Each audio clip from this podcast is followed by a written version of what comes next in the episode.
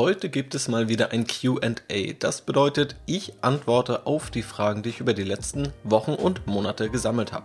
Thematisch geht es heute um den Worst Case bei ETFs, um Wall Street Bets und Flashmobs beim Aktienkauf, um Sparplan Timing, um ein Holz- und ein Nachhaltigkeits-ETF dem Unterschied von Kryptowährungsaktien zu einem Direktinvestment in Kryptowährungen und auch einer Frage hinter die Kulissen dieses Podcasts. Da sind, denke ich, einige spannende Themen dabei, also viel Spaß und los geht's.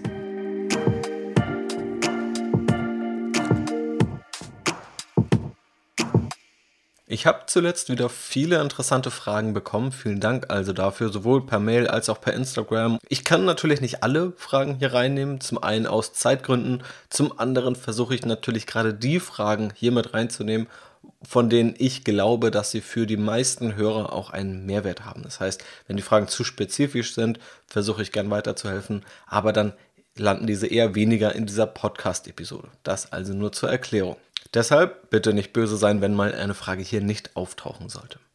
Legen wir jetzt aber mal los. Und die erste Frage bezieht sich auf das Timing von Sparplänen, ganz spezifisch auf ETF-Sparpläne. Letztendlich könnte man es aber auch auf Aktiensparpläne übertragen. Und diese Frage kommt von Till, der geschrieben hat, Hi, ich höre schon mega lange deinen Podcast und bin echt begeistert. Seit dem ETF-Trend in den letzten Monaten stelle ich mir jedoch zwei Fragen, die du vielleicht schon öfter gehört hast. Und hier geht es um die erste Frage. Die zweite Frage bezieht sich nämlich um einen ETF-Hype, die ich schon in einer der letzten Podcast-Episoden mit beantwortet habe. Die erste Frage von Till lautet nämlich, kann es sein, dass die Ausführung eines Sparplans den Kurs eines ETFs stark beeinflusst, beziehungsweise auch andersrum? Also macht es vielleicht Sinn, einen Sparplan nicht wie fast jeder am Monatsanfang, sondern an einem anderen Tag auszuführen? Also, Schauen wir mal auf diese Frage, ob ETF-Sparpläne und die Ausführung, die üblicherweise am Anfang des Monats stattfindet, eine gewisse Verzerrung herbeiführen könnten und ob wir als Privatanleger darauf reagieren könnten. Erst einmal müssen wir festhalten, wir haben an den Märkten Privatanleger und wir haben institutionelle Anleger, also Fondsmanager, Versicherungen und so weiter. Letztere, also die institutionellen Anleger, machen dabei den größeren Teil des Marktes aus. Und institutionelle Anleger investieren nicht oder in den allerseltensten Fällen über Sparpläne und nicht über 500 Euro im Monat Sparpläne. Das sind natürlich keine Summen für institutionelle Anleger. Das heißt, wenn wir überlegen, ob das einen Einfluss haben könnte, müssen wir erst einmal bedenken, Privatanleger nutzen Sparpläne. Nicht alle Privatanleger nutzen Sparpläne, also einige Privatanleger nutzen Sparpläne und Privatanleger sind der kleinere Teil des Marktes. Das heißt, die Privatanleger, die Sparpläne ausführen, sind schon mal ein ziemlich kleiner Prozentteil des Geldes, das überhaupt bewegt wird. Und wenn wir uns jetzt diese Gruppe der Sparplan ausführenden Privatanleger nochmal anschauen, dann gibt es auch da nochmal Unterschiede. Die meisten werden vermutlich am Anfang des Monats einen Sparplan ausführen. Es gibt aber Broker, die bieten die Ausführung am 1. eines Monats an oder am 7. eines Monats und auch am 15. und 23. Also auch in dieser Gruppe wird das nochmal gestreut sein.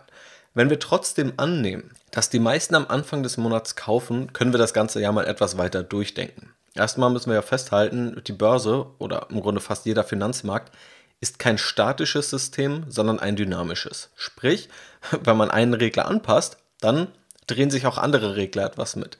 Also wenn jetzt alle Privatanleger übertrieben gesagt am Anfang des Monats ihren Sparplan ausführen, dann sehen das auch andere. Dann kriegen Algorithmen das mit oder eben die großen institutionellen Anleger, die Trader. Wenn sie also sehen, dass die Preise im Durchschnitt am Anfang des Monats höher sind als am Ende des Monats, dann würden sie ja eher am Ende des Monats einkaufen und dann am Anfang des Monats verkaufen. Sie machen also genau die entgegengesetzte Bewegung und in der Theorie sollte das dann dazu führen, dass dieser Effekt ausgeglichen wird und auch von diesen institutionellen Anlegern eben so ausgenutzt wird, dass es für uns am Ende keinen Unterschied mehr macht, wann wir das Ganze ausführen. Das würde man auch als Arbitrage bezeichnen.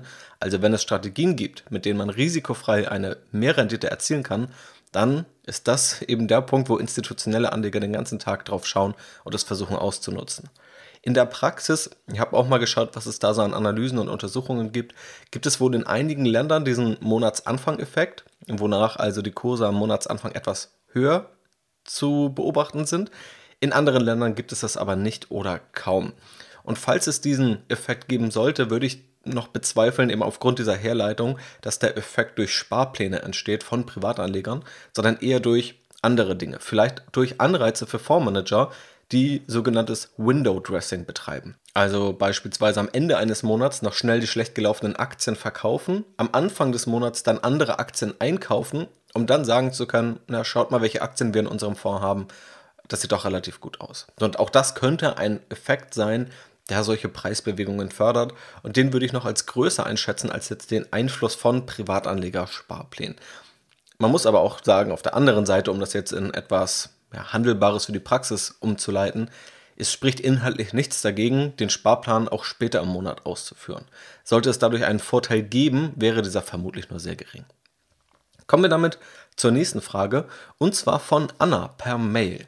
Sie fragt kurz und knapp, wenn man von Kryptowährungen profitieren möchte, inwiefern eignet sich dafür eine Kryptoaktie wie Coinbase genauso wie ein Direktinvestment in Kryptowährungen? Also jetzt machen wir natürlich wieder die Büchse der Pandora auf mit den Kryptowährungen, aber auch über den Bitcoin und Kryptowährungen etwas allgemeiner habe ich ja in der Vergangenheit hier schon im Podcast gesprochen. Wenn dich das also interessiert, hör da gerne nochmal rein. Hier soll es eher um die Unterschiede der beiden Investitionsmöglichkeiten geben. Gerade jetzt durch den Börsengang von Coinbase, quasi einer Börse, also einer Handelsplattform für Kryptowährungen, ist das Thema nochmal größer geworden.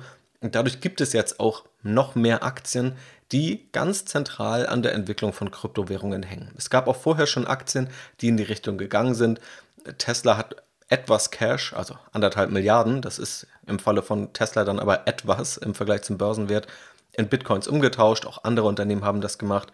PayPal und Square, also Finanzdienstleister, haben Kryptowährungen kaufbar gemacht über die eigene Plattform. Und Coinbase ist aber wirklich ein Unternehmen, das eins zu eins vom Kryptowährungsmarkt abhängt. Je mehr Kryptowährungen gehandelt werden und je teurer diese sind, desto eher verdient auch Coinbase Geld. Deswegen ist der Vergleich hier, glaube ich, auch am besten gewählt. Und in meinen Augen gibt es da drei relevante Unterschiede. Zum einen, wie verhält sich ein Direktinvestment gegenüber einem Aktieninvestment je nach Preisverlauf einer Kryptowährung? Am konkreten Beispiel nehmen wir jetzt mal an, es gibt nur die Kryptowährung des Bitcoins. Wenn der Bitcoin stagniert, und hier ist auch der größte Unterschied, dann kann eine Handelsbörse wie Coinbase weiter Geld verdienen. Coinbase verdient am Handel Geld, wenn der Bitcoin gehandelt wird, aber am Preis stagniert, auf einem historisch gesehen sehr hohen Niveau, dann profitiert Coinbase, es verdient weiter Geld. Wenn du direkt in Bitcoin investierst, liegt deine Rendite aber bei 0%, weil der Preis stagniert. Das heißt, bei einer Stagnation ist tendenziell die Aktie etwas besser. Beziehungsweise bei der Aktie hängt es natürlich auch immer davon ab, welche Erwartungen eingepreist sind. Ja, also wenn alle eine Explosion erwarten, dann hilft dir das auch nicht. Aber schauen wir erstmal aufs Unternehmen. Das Unternehmen verdient dann weiter Geld. Wenn der Kurs steigt vom Bitcoin, dann profitieren beide. Sowohl dein Direktinvestment profitiert in Form des Preisanstiegs, als auch dein Aktieninvestment profitiert. In diesem Fall würde Coinbase profitieren. Bei einem sinkenden Preis wäre nun die Frage, wie stark der sinkt. Also wenn du Bitcoin hältst und der Preis fällt um 80 Prozent, hast du 80 Prozent deines Geldes verloren. Ziemlich einfach zu rechnen. Wenn wir jetzt auf die Aktie schauen oder auf das Unternehmen, dann ist eben die Frage, wie hoch sind die Fixkosten? Und wenn der Preis irgendwann so stark fällt oder das Handelsvolumen so stark fällt, dass das nicht mehr profitabel betrieben werden kann, diese Handelsplattform, dann wäre das Aktienunternehmen streng genommen 0 Euro wert, weil es dann dauerhaft Verluste machen würde. Das heißt, in einem Abwärtstrend kann das Ganze ja, etwas schwieriger aussehen. Dazu muss man sagen, Coinbase ist tatsächlich sehr, sehr profitabel. Falls sich speziell jetzt dieser Coinbase-Fall noch genauer interessiert, kannst du mal auf strategyinvest.de nachschauen. Da habe ich gerade eine Aktienanalyse zu Coinbase veröffentlicht. Zweiter Unterschied vom Direktinvestment zu einem Aktieninvestment, hier eben im Coinbase-Beispiel, die Aktie ist diversifizierter als nur in eine einzelne Kryptowährung zu investieren. Diesem Aktienunternehmen einer Handelsbörse für Kryptowährungen ist es ja egal, welche Währung gehandelt wird und ob der Bitcoin in zehn Jahren am größten ist oder irgendeine andere, an jedem Handel wird Geld verdient. Also hier etwas diversifizierterer Zugang. Natürlich kann man aber auch einfach in jede Währung, die es da draußen gibt, investieren. Ist nur deutlich aufwendiger. Und der dritte zentrale Unterschied, den ich hier sehe, ist, dass eine Aktie zusätzliche Risiken hat ein, also diese Aktie übernimmt quasi alle Risiken, die Kryptowährungen an sich haben, also Regulierungsrisiko, Preisvolatilität, aber dazu noch unternehmerische Risiken. Also wenn wir jetzt auf Coinbase schauen, dann ist es ein Handelsplatz und dann gibt es noch andere Handelsplätze für Kryptowährungen, beispielsweise Kraken oder Binance. Wenn diese sich operativ besser entwickeln, günstiger sind etc., dann ist das natürlich ein unternehmerisches Risiko, das man nicht bei einem Direktinvestment hätte. Also unterschiedliche Vor- und Nachteile auf beiden Seiten, die man dann natürlich auch so für sich prüfen kann, wenn man entscheiden möchte, an diesem ja, Kryptowährungshype auch irgendwo zu partizipieren, über welchen Weg man das tun möchte. Ob das eine kluge Idee ist, ist dann natürlich die andere Fragestellung. Die nächste Frage kam von Nikolas, ebenfalls per Mail. Und er schreibt: Hallo lieber Janis, danke erstmal für deinen Podcast. Ich habe fast alle Folgen nachgeholt, obwohl ich erst seit Dezember dabei bin. Ich erinnere mich, dass du auch mal was zu Weltuntergangspropheten bzw. Panikmachern gesagt hast. Wie würdest du folgende Aussage einordnen? Er hat noch einen YouTube-Link dazu geschickt, das kurz nach dem GameStop-Hype veröffentlicht wurde. Dort heißt es, die Dinge werden immer extremer. Ein Flashmob, der sich auf Social-Media-Kanälen wie Reddit verabredet, kauft Aktien über weit aus dem Geld liegende Call-Optionen und bringt damit sowohl Shortseller unter Druck, aber auch die Broker, die diese Call-Option verkaufen, denn diese müssen sich dann häufig durch den Kauf der jeweiligen Aktie absichern, gelingt das nicht. Das bringt immense Risiken mit sich, die zum Aus des Brokers führen können. War es ein Zufall, dass heute in den USA fast alle Neobroker Probleme hatten und phasenweise offline waren? Wohl nicht. Für die Märkte bringen solche Flashmobs Instabilität und unkalkulierbare Risiken mit sich. Außerdem schreibt er, ich würde mich über eine Einordnung vielleicht in einem kommenden QA freuen. Also diese Thematik bezieht sich natürlich auf alles rund um GameStop. Übrigens, der GameStop-Aktienkurs ist immer noch relativ teuer, also das Ganze ist noch nicht vorüber. Die mediale Aufmerksamkeit hat natürlich aber dramatisch abgenommen. Deswegen ist es eigentlich auch ein ganz spannendes Learning, was man hier daraus ziehen kann, dass man mal mit ein paar Wochen Versatz auf so ein Ereignis schaut. Aber grundsätzlich erstmal zu der Frage selbst oder diesem aufgeworfenen Risiko, dass Broker oder Neobroker ja, offline gehen und teilweise die Sicherheiten nicht bedienen können. Also dieses Risiko sehe ich definitiv auch. Dem würde ich erstmal zustimmen. Das ist für mich noch keine klassische Weltuntergangsprognose, sondern das ist erstmal ein reales Risiko, das es irgendwo gibt Wobei man aber auch sagen muss, es hat tatsächlich nicht viele Broker getroffen. Also vor allem geht es da um Robinhood aus den USA und der Großteil der Broker war ziemlich stabil. So ein Ereignis, und da bin ich wieder bei meinem Spruch von vorhin, die Börse ist ja ein dynamisches und kein statisches System, setzt natürlich auch andere Mechanismen in Gang. Das heißt, Regulierungsbehörden schauen sich dieses Vorgehen auch ganz speziell an und schauen, welche Regularien oder Regulatorien vielmehr das in Zukunft verhindern oder abmildern könnten. Und natürlich sind die Broker auch nicht naiv, sondern schauen sich diesen Fall an und gucken, was sie tun können, um in Zukunft dafür zu sorgen, dass der Handel stabiler läuft. Oder hinterlegen beispielsweise höhere Sicherheiten. Also all das sind Reaktionen, die es teilweise schon gibt und die ich auch teilweise noch erwarten würde. Auf der anderen Seite, auch wenn wir uns dieses Ereignis anschauen, also dieser Flashmob, der sich über Social-Media-Kanäle verabredet, Aktien zu kaufen, das ist ja erstmal ein Verhalten, das wir eigentlich schon kennen, auch wenn wir es anders nennen. Denn viele Anleger, die Geld zusammenpacken oder die Geld zentral gesteuert investieren, sind quasi Fonds, Hedgefonds oder Investmentfonds. Dort wird halt Geld eingesammelt und eine Person entscheidet, wie es investiert wird. Und von der Mechanik ist es gar nicht so viel anders, als wenn sich viele Anleger zusammentun, auf Reddit beispielsweise, und sagen, wir kaufen jetzt alle mal diese Aktie. Also das sind ähnlich hohe Geldbeträge, die da dann auf einmal ja, recht ähnlich gesteuert investiert werden. Und auch bevor wir richtig große Social-Media-Kanäle hatten, auf denen sowas passiert ist, gab es ja auch sowas wie einen Short Squeeze, wie es den bei GameStop gab, beispielsweise bei der Volkswagen-Aktie vor etwas mehr als zehn Jahren. Deshalb, so gesehen, ist es inhaltlich aus meiner Sicht nichts komplett Neues, was die Finanzmärkte jetzt auch komplett umwerfen würde. Eine gewisse Unsicherheit bleibt aber natürlich, wenn man sieht, mit welcher Macht teilweise Aktienkurse bewegt werden können, zumindest jetzt von Aktien, die absolut gesehen nicht das allerhöchste Volumen haben. Also ich sag mal, bei richtig großen Aktienunternehmen ist sowas bisher noch nicht gelungen.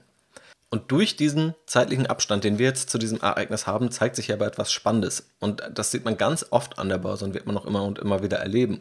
Einige Themen sind für Tage oder Wochen oder auch mal nur einzelne Schlagzeilen enorm relevant, werden viel diskutiert, verschwinden dann aber auch ziemlich schnell wieder und nach ein paar Monaten erinnert sich niemand mehr dran. Obwohl davor das so aussah, als könnte das jetzt ein enormes Risiko sein oder eine enorme Chance. Das kann man immer in beide Richtungen deuten. In den letzten zehn Jahren, da gab es haufenweise solche Ereignisse. Ich erinnere mal an die Krim-Krise, an die Euro-Krise. Zahlreiche Indikatoren, also wann kreuzt sich welche Zinskurve mit welcher, wo liegt die gleitende 200-Tages-Durchschnittslinie, was sagt gerade Prophet X oder Prophet Y Und immer wieder wurden daraus Crashs abgeleitet. Oder es wurden irgendwelche Charts übereinander gelegt, wo es so aussieht, als würden Kursverläufe sich ähneln. Und als wäre der Kursverlauf ähnlich zu dem von vor 1929, als es einen ziemlich starken Crash gab. Und immer wieder passiert nichts, aber heute erinnert sich niemand mehr daran. Aber es wird immer wieder wochenweise, monatsweise diese Prognosen geben. Und die gibt es immer. Die gibt es nicht nur in den letzten zehn Jahren, die überwiegend von steigenden Kursen geprägt waren, sondern die gab es auch davor, auch als man eine andere Geldpolitik gefahren ist. Genau da sollte man eben vorsichtig sein, wo Menschen immer diese Ereignisse nehmen, daraus Schlagzeilen generieren und womöglich selber profitieren. Also jedes Ereignis aufblähen, um dann die eigene Absicherungslösung für die Krise zu verkaufen. Also jede Woche ein neues Risiko irgendwo rausziehen und dann zu sagen, kauf am besten Gold und ich verkaufe es dir noch. Oder kauf am besten meinen Fonds, denn der sichert Vermögen wirklich ab.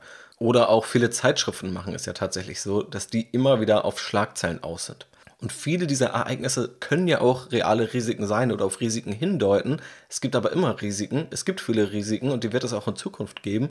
Aber die allermeisten führen nicht zu einem Crash oder können irgendwo bewältigt werden. Oder die allermeisten scheitern schon allein daran, dass, wenn man sich vor Augen hält, dass es ein dynamisches System ist, die Finanzmärkte, dass diese sich anpassen. Und die meisten skizzieren dann den Finanzmarkt wie ein Dominospiel. Also ein Dominostein fällt und kippt den nächsten um und kippt den nächsten um. Ignorieren aber, dass es auch irgendwo mal jemanden geben könnte, der das vorhersehen kann, der eingreift, der irgendwo mal die Hand zwischenhält und der dann einfach auch mal die Rahmenbedingungen verändert. Deswegen ist ein Finanzmarkt nicht mit so einem Dominostein umkippen zu verwechseln. Das heißt natürlich auch nicht, dass solche Risiken und auch jetzt dieses Flashmob-Aktienkaufrisiko nicht vorhanden ist. Das kann natürlich eins sein, aber trotzdem kann man so auch mal ein Ereignis in der Praxis etwas in Perspektive setzen. Wenn man einfach vergleicht, wie groß ist die Aufmerksamkeit heute, wie viele schauen heute auf dieses Thema und wie viele haben es vor ein paar Wochen oder Monaten noch getan. Gerade deshalb halte ich persönlich auch wenig von täglichen Aktien-News, sondern mag diesen wöchentlichen, zweiwöchentlichen oder monatlichen Überblick deutlich lieber, weil er viel Stress und Hektik rausnimmt. So viel also zu dieser Frage. Drei Fragen sind noch offen. Einmal zu einem Holz und einem Lebensmittel, der Zukunft der Lebensmittel-ETF, so heißt es wörtlich übersetzt, dem Worst Case bei ETF-Investments und einer Frage hinter die Kulissen dieses Podcasts. Und zwar hat Alex per Mail gefragt, Falls auch so eine Frage hinter die Kulissen erlaubt ist, würde mich für das nächste QA interessieren, wie finanzierst du den Podcast und alles, was du drumherum machst und welche Optionen dafür hast du allgemein? Ist natürlich kein Problem, wenn du die Frage nicht beantworten möchtest, aber das würde mich sehr interessieren. Ich finde die Frage total legitim und alles ist ja auch letztendlich transparent, also alles kann man irgendwo nachverfolgen. Gerade das ist ja auch im Finanzbereich umso wichtiger, da eine gewisse Transparenz an den Tag zu legen, um nachvollziehbar zu machen, wie einfach das Konstrukt da funktioniert und um auch möglicherweise auf Interessenskonflikte zu stoßen. Kritisch war es in der Vergangenheit immer dann oder wo Leute viel Geld verloren haben, wenn irgendwelche Aktien quasi schon wirklich beworben wurden, die dann aber sehr klein waren und dann wurde eben verkauft, nachdem ja die ganzen Anhänger gekauft haben. Das ist also sehr, sehr kritisch. Oder wenn es natürlich irgendwelche Wunderstrategien gibt. Also wenn irgendjemand sagt, ich habe die eine Strategie, über 20% Rendite pro Jahr, kaum Risiko, jeden Crash vermeiden, ich habe eine Geheimzutat, gibt mir sehr viel Geld und dann wende ich es um in einem Fonds oder in einem anderen Produkt. Also das sind dann oftmals die Produkte, wo gerade solche Interessenskonflikte klar aufgezeigt werden müssen. Und ich habe mich natürlich auch gefragt, weil mittlerweile sehr, sehr viel Aufwand in diesen Podcast fließt und in alles, was ich sonst noch so mache. Also in den Blog, in den Betrieb mehrerer Webseiten, eigenen Mitgliederbereich, der persönliche Kontakt, teilweise Coachings, wie man das sozusagen alles unter einen Hut bekommt. Die Fixkosten sind glücklicherweise nicht die höchsten, steigen aber auch allmählich an. Der Aufwand ist natürlich aber das Größte, was hier reinfließt.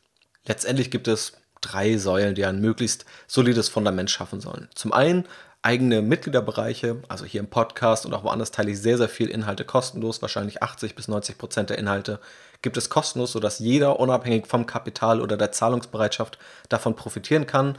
Und wer genauere Informationen möchte, wer noch stärker an die Hand genommen werden möchte oder auch persönliche Unterstützung haben möchte, der kann dann beispielsweise in die Academy gehen oder auch auf Strategy Invest. Die Academy liefert von A bis Z den Fahrplan, selbst zu investieren, selbst eine Anlagestrategie aufzusetzen und diese umzusetzen, teilweise eben auch mit naher persönlicher Unterstützung von mir. Und auf Strategy Invest geht es vielmehr um konkrete Aktienanalysen, also vor allem für fortgeschrittenere Anleger, die Lust haben, in einzelne Aktien zu investieren und da ja, einfach viel Arbeit abgenommen bekommen möchten bei der Bewertung von Aktien, bei der Beschaffung von Informationen und da auch einfach einen Sparringspartner haben möchten.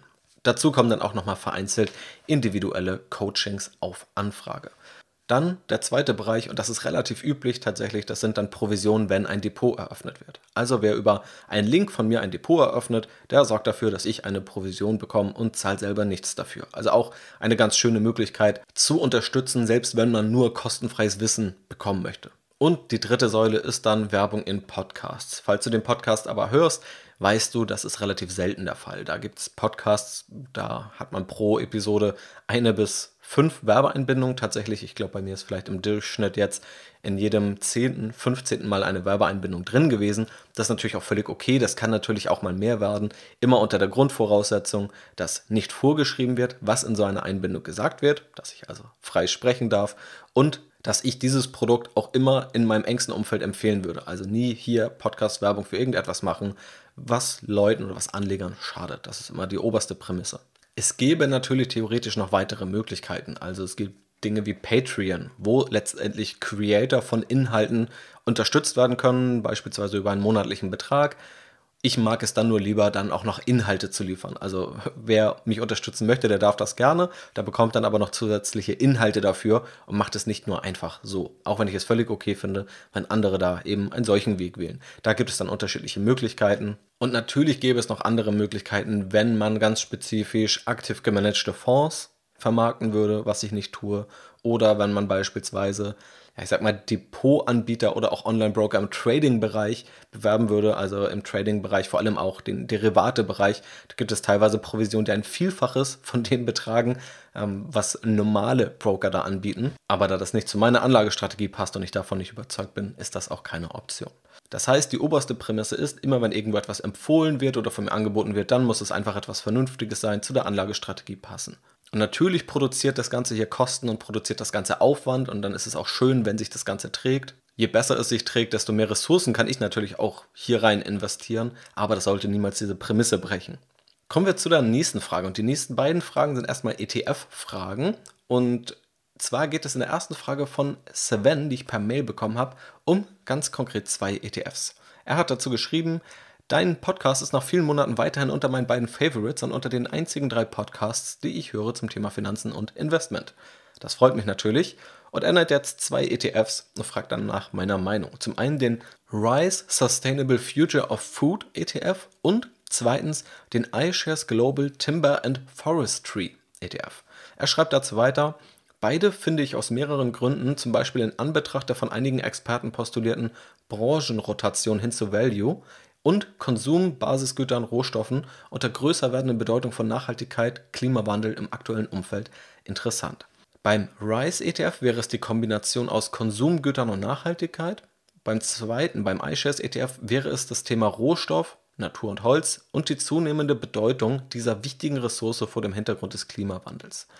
Er schreibt dazu weiter, bin sehr gespannt über deine Einschätzung, was du von diesen ETFs hältst, dass du allgemein gegenüber Branchen-ETFs aufgrund der eingespeisten Erwartungshaltung und weiteren Faktoren zurückhaltend bist, hast du in einem der letzten Podcasts ja wie gewohnt fundiert und kompetent dargestellt. Ja, gerade dieser Punkt der Erwartungshaltung, da werde ich nicht müde, diesen zu betonen, weil ich immer wieder merke, dass es einer der größten Problempunkte ist. Eine der größten Verständnisschwierigkeiten, das Anleger immer wieder haben. Dass Anleger glauben, es reicht, in gute Unternehmen zu investieren oder in Wachstum zu investieren und dann kommen die Renditen von ganz allein. Das funktioniert dann nicht, wenn die Erwartungshaltung, die heute in den Kursen steckt, deutlich höher ist. Schauen wir uns jetzt einfach mal im konkreten Fall beide ETFs an und starten wir mal mit dem Holz-ETF. Grundsätzlich gilt es da erstmal herauszufinden, wo weicht man relativ stark von einem Standard-ETF, beispielsweise einem MSCI World, ab. Erstmal sieht man einen relativ hohen Fokus auf Schweden und Kanada. Beide Länder sind etwa zu 15 Prozent in dem ETF enthalten, beziehungsweise Unternehmen aus diesen Ländern, was deutlich überdurchschnittlich ist, was aufgrund der ja, hohen Waldvorkommen aber auch kein Wunder ist. Der ETF ist im Durchschnitt eher normal bewertet mit einem Kurs-Gewinn-Verhältnis von 20, das entspricht etwa dem, dem Durchschnitt, und er ist eher Small Cap-lastig. Also die Aktienunternehmen sind etwas kleiner, das größte Unternehmen ist 15 Milliarden US-Dollar groß. Also das ist schon das höchste der Gefühle. Damit sind wir hier tatsächlich eher im Small Cap-Bereich. Spannend finde ich, dass auch REITs enthalten sind, also sogenannte Real Estate Investment Trusts. Oftmals im Immobilienbereich gibt es solche Fonds letztendlich. Und hier sind das aber dann zwei REITs, die große Waldbestände halten. Man investiert hier quasi auch über einen ETF in Unternehmen, die wiederum ja, Waldbestände halten. Deren Geschäft ist es, Wald erstmal zu nutzen und dann auch irgendwo wahrscheinlich zu verarbeiten, an andere Unternehmen weiter zu verkaufen. Das erstmal zu dem, was in diesem ETF enthalten ist. Die grundlegende These klingt erstmal vernünftig, dass Wald- und auch Holzverarbeitung in Zukunft nicht unwichtiger wird. Gerade jetzt kürzlich in den letzten Wochen ist tatsächlich auch das Bauholz ziemlich teuer geworden, was gerade auch Baukosten etwas in die Höhe treibt. Also erstmal scheint es ein Rückenwind zu sein für einen solchen ETF. Man muss aber auch sagen, ob das jetzt für mehr Rendite reicht, also eine überdurchschnittliche Rendite reicht, ist erstmal schwer zu beurteilen. Über die letzten zwölf Jahren gab es zumindest keine. Da ist der ETF eher unterdurchschnittlich gut performt. Auch die Total Expense Ratio, also die Gesamtkostenquote von 0,65% pro Jahr, ist bei diesem ETF recht hoch. Es sind auch nur 25 Aktien in dem ETF enthalten, also für einen ETF schon relativ wenig. Auch damit ist vielleicht das etwas höhere Risiko zu erklären, was man zumindest in den Zahlen sieht. In der Finanzkrise 2008 ist der ETF um 70 Prozent gefallen, also mehr als der normale Marktdurchschnitt, und auch in der Corona-Krise um etwa 40%. Prozent. Aber inhaltlich könnte es natürlich eine nette Diversifikation sein, je nachdem, was man sonst im Depot hat. Also wenn man sonst viel in Technologieaktien investiert ist, dann kann man hier eine komplett unterschiedliche Welt nochmal erschließen, nämlich die Welt von Waldbesitz und Holzverarbeitung. Aus reiner Zahlensicht ist der ETF weniger attraktiv, weil er in den Krisen selber nochmal überdurchschnittlich verloren hat, die Rendite über die letzten zwölf Jahre nicht besser als der Durchschnitt war und auch weil die Gesamtkostenquote relativ hoch ist. Der andere ETF, der Sustainable Future of Food ETF, wird von der Fondsgesellschaft RISE selbst so beschrieben.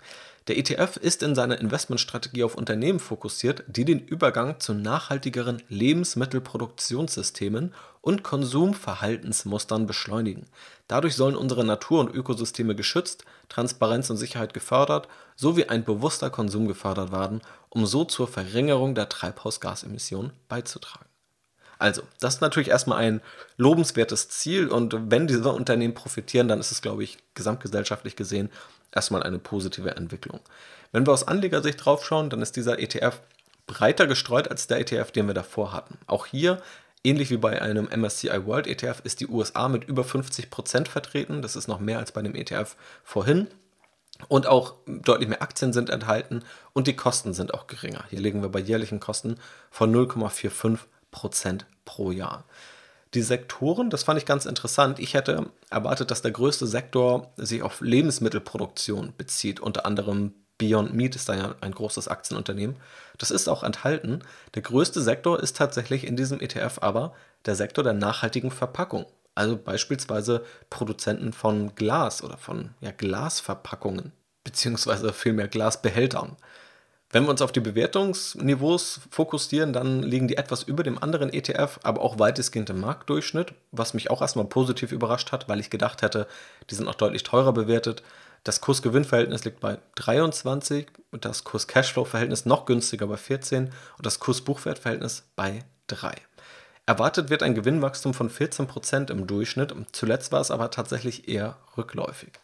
Und ein Blick auf die Performance verrät, dass der ETF seit 2015 ziemlich gleich auf mit dem MSCI ACWI war, also einem weltweiten Aktienindex, aber minimal darüber. Also grundlegend lässt sich an diesem ETF erstmal weniger kritisieren. Man geht hier, denke ich, weniger ins Risiko, weil die Sektoren hier relativ breit gestreut ist. Es gibt keine einzelnen Aktien, die sehr hohe Anteiligkeiten ausmachen und auch die Aktien selbst sind nochmal relativ heterogen, also breit gestreut. Es gibt Aktien, die wird man eher dem Growth-Segment zuordnen, also dem Wachstumssegment und andere eher dem Value-Segment. Es gibt große Aktien, es gibt kleine Aktien und eben die unterschiedlichsten Sektoren. Die These, da würde ich auch erstmal zustimmen, dass diese Bereiche wichtiger werden. Ich glaube, die größten Fragen sind oder die größten Risiken gleichermaßen, wie profitabel das wirklich betrieben werden kann. Denn erstmal würde ich davon ausgehen, dass wir hier in einem sehr margenarmen Geschäft sind, dort wo solche Produkte hergestellt werden. Dann wäre die Frage, ob ganz große Unternehmen wie Nestle, Unilever etc. mal in diesen Markt einsteigen und viele Unternehmen aus diesem ETF daher darunter leiden werden und auch, ob die Erwartungshaltung heute nicht zu hoch ist. Jetzt kann man natürlich wieder auf die Bewertungsniveaus verweisen, habe ich ja auch schon getan. Dazu muss man aber eins wissen, in der Regel werden die so berechnet, dass Unternehmen, die einen Verlust machen, dort nicht eingerechnet werden. Weil für ein Unternehmen, das einen Verlust macht, kann kein Kurs-Gewinn-Verhältnis berechnet werden. Das heißt, es gibt letztendlich nur die Bewertungskennzahlen für alle profitablen Unternehmen. Wenn aber 70% der Unternehmen im Verlust sind, was ich hier an dieser Stelle nicht rausfinden konnte, was ich mir aber in vielen Bereichen hier vorstellen kann, dann wird es dort nicht wiedergespiegelt. Also dieses Risiko der zu hohen Erwartungshaltung würde ich hier nicht ausschließen. Gerade bei Aktienunternehmen wie Beyond Meat lässt mich dieses Gefühl nicht los, aber da würde ich empfehlen, wenn man sozusagen da tiefer reingehen möchte, die größten Aktien einmal in einem solchen ETF durchgehen und mal schauen, was so das aktuelle ja, Marktbewertungsniveau ist und wo dieses jeweilige Aktienunternehmen dazu steht. Also prinzipiell gibt es, glaube ich, durchaus valide Gründe, hier zu investieren, aber Sven hat es in seiner Frage auch selbst gesagt, das gehört eher bei ihm zu dem spekulativen Anteil und so würde ich es dann auch handhaben. Und spekulativ klingt oft so wie Lotto spielen, so würde ich das jetzt nicht sehen. Das sind ja schon noch grundlegend solide Unternehmen und Investments, in die dort investiert wird, die aber natürlich einem gewissen Risiko unterliegen, das ich hier hoffentlich an den unterschiedlichen Stellen ein bisschen zeigen konnte. Aber dann ist ja auch so ein, ich nenne ihn jetzt mal spekulativerer Anteil durchaus legitim. Letztendlich würde man diesen nicht zugestehen, dann würde man ja auch seine Ernährung so gestalten, dass man sagen würde, man isst nur noch Gemüse, Obst und ja, gesunde Dinge und man wird nie wieder in seinem Leben Alkohol trinken oder Süßigkeiten essen. Und letztendlich das, was hier der spekulative Anteil ist, das ist, glaube ich, in der Ernährung dann ja, hin und wieder mal Süßigkeiten zu essen oder mal ein Bier zu trinken, solange es nicht den Hauptteil der Ernährung darstellt. Genau wie dieser spekulative Anteil nicht den Hauptteil der Geldanlage darstellen sollte. Und die letzte Frage, nochmal eine sehr tiefgehende Frage tatsächlich nach dem ETF Worst Case. Und zwar kommt diese Frage von Ines, ebenfalls per Mail zugeschickt. Sie schreibt, ich verfolge deine Podcasts seit einiger Zeit und bin begeistert, hier so umfassende Hilfe und Infos zum Aufbau finanzieller Bildung zu finden. Danke für deine Arbeit. Sehr, sehr gerne. Weiter geht's zu der Frage. Wenn etwas gut läuft, weckt das ja oft staatliche Begehrlichkeiten. Die Riester-Rente oder Lebensversicherung fanden auch mal viele Sparer schick. Siehst du gegebenenfalls aus der Historie oder volkswirtschaftlichen Überlegungen Risiken, bei denen ETF-Anleger deutlich schlechter gestellt sein könnten als zum Beispiel Einzelaktienbesitzer? Auch stört mich, dass bei ETFs eine dritte Partei zwischengeschaltet ist, das Unternehmen, das den ETF auflegt. Angenommen, ich stecke tatsächlich mein ganzes Geld für 30 bis 40 Jahre in ETFs, kann das Unternehmen wie der Vereinskassenwart mit dem Geld verschwinden ich weiß, dass dies aufgrund der Einlagensicherung nicht der Fall ist, aber kann ansonsten etwas passieren, was jetzt übersehen wird. Es geht mir darum, den Worst Case zu malen und zu schauen, was das bedeuten könnte. Was, wenn der Staat richtig abkassieren möchte oder Dinge verschlimmbessert, wie mit dem Eingriff in bestehende Mietverträge?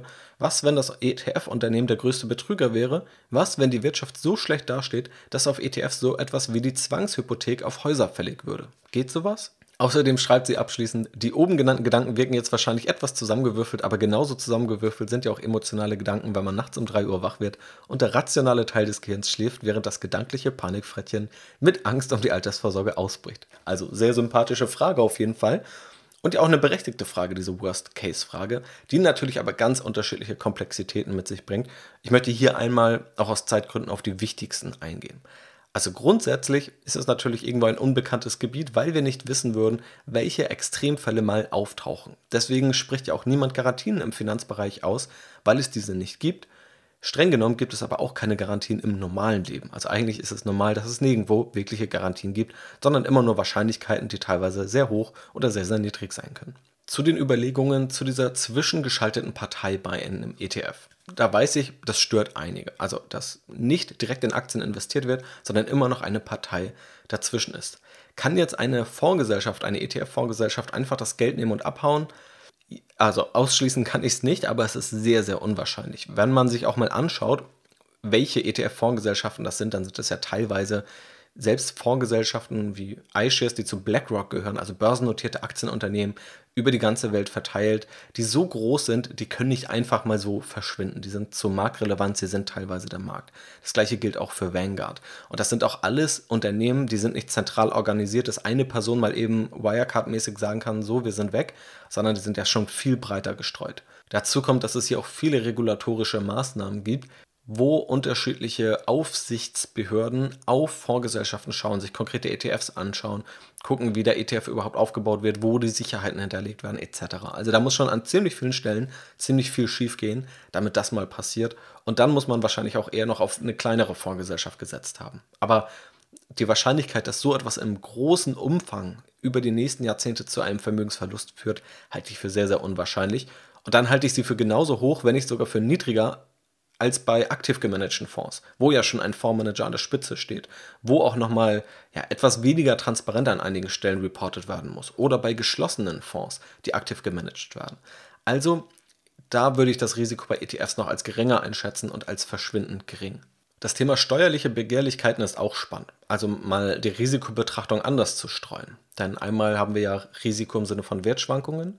Wir können auch Risiko im Sinne von Inflation oder Hyperinflation definieren. Oder Risiko im Sinne von, der Staat will einfach an mein Geld. So, und da muss man jetzt erstmal sagen, der Staat hat ziemlich viele Möglichkeiten, wenn er das machen möchte. Wenn der Staat sagt, es gibt jetzt 30% jährliche Abgabe auf ETFs, dann ist es der Fall. Es würde mich nur sehr wundern, wenn tatsächlich so ein, eine Abgabe nur ETFs betreffen würde. Ich glaube, wenn, dann wäre es der gesamte Fondsbereich oder der gesamte Einzelaktienbereich. Aber da lässt sich für mich keine Tendenz erkennen, was jetzt eher besteuert werden würde als etwas anderes. Ehrlicherweise und leider vermute ich auch, dass es etwas davon abhängt, was gerade medial durchs Dorf getrieben wird. Es gab auch mal eine Zeit lang den Vorwurf von ETFs, dass ETFs die Finanzmarktkrise ausgelöst hätten. Und klar, wenn man da jetzt ein paar Headlines liest, dann glaubt man das vielleicht. Aber mir ist ehrlicherweise nicht im Ansatz bekannt, dass das ausschlaggebend wäre für die Finanzmarktkrise. Es gab aber mal eine Zeit lang, wo das dann behauptet wurde. Und wenn Politiker sowas vielleicht eher im Kopf haben, es gibt auch ein paar Interviews auch von führenden Politikern, die eher vermitteln, dass die ein rudimentäres Verständnis für die Finanzmärkte haben, dann ja, könnte ich mir leider vorstellen, dass hier natürlich auch irrationale Überlegungen eine Rolle spielen. Die kann ich leider nur nicht vorhersehen. Warum man aber gerade ETFs mehr besteuern sollte als anderes. Also ETFs werden ja vor allem auch von Privatanlegern genutzt, sind sehr kostengünstig, sind jetzt auch nicht die große Gewinnmargenmaschine für die Anbieter. Also da fallen mir jetzt wenig Gründe ein, warum man sagen sollte, gerade ETFs besteuern wir nochmal extra und andere Finanzinstrumente lassen wir außen vor. Also unterm Strich kann ich natürlich nicht sagen, dass es all diese Risiken nie geben wird und gar nicht geben kann. Ich sehe aber wenige oder gar keine Hinweise darauf, dass ETFs irgendwo benachteiligt werden würden gegenüber anderen Finanzinstrumenten, sondern wenn es mal Benachteiligungen beispielsweise steuerlicher Art gibt, dann würden die vermutlich eher allumfassend sein oder dann ja, können wir heute kaum vorhersehen, welche es mehr trifft und welche es weniger treffen sollte. Auch in der Vergangenheit gab es ja mal Anpassungen wie die Vorabpauschale bei ETFs, die wir aktuell haben und immer mal wieder steuerliche Anpassungen, die waren aber in einem sehr geringen Umfeld und ich würde davon ausgehen, solange wir uns in einem weitestgehend stabilen politischen Umfeld befinden, das nicht in eins der Extreme abdriftet, können wir da auch weiter von ausgehen. Also, keine Garantien, aber ich hoffe, das gedankliche Panikfrettchen konnte ich damit etwas beruhigen. Das waren also die Fragen für das heutige QA. Falls du Fragen hast, lass sie mir natürlich gerne zukommen. Dann nehme ich sie in meine Liste mit auf und gehe irgendwann in den nächsten Wochen oder Monaten hier gern mal drauf ein. Ich hoffe, es hat dir soweit gefallen. Ich wünsche dir noch einen wunderschönen Tag. Mach's gut und bis zum nächsten Mal.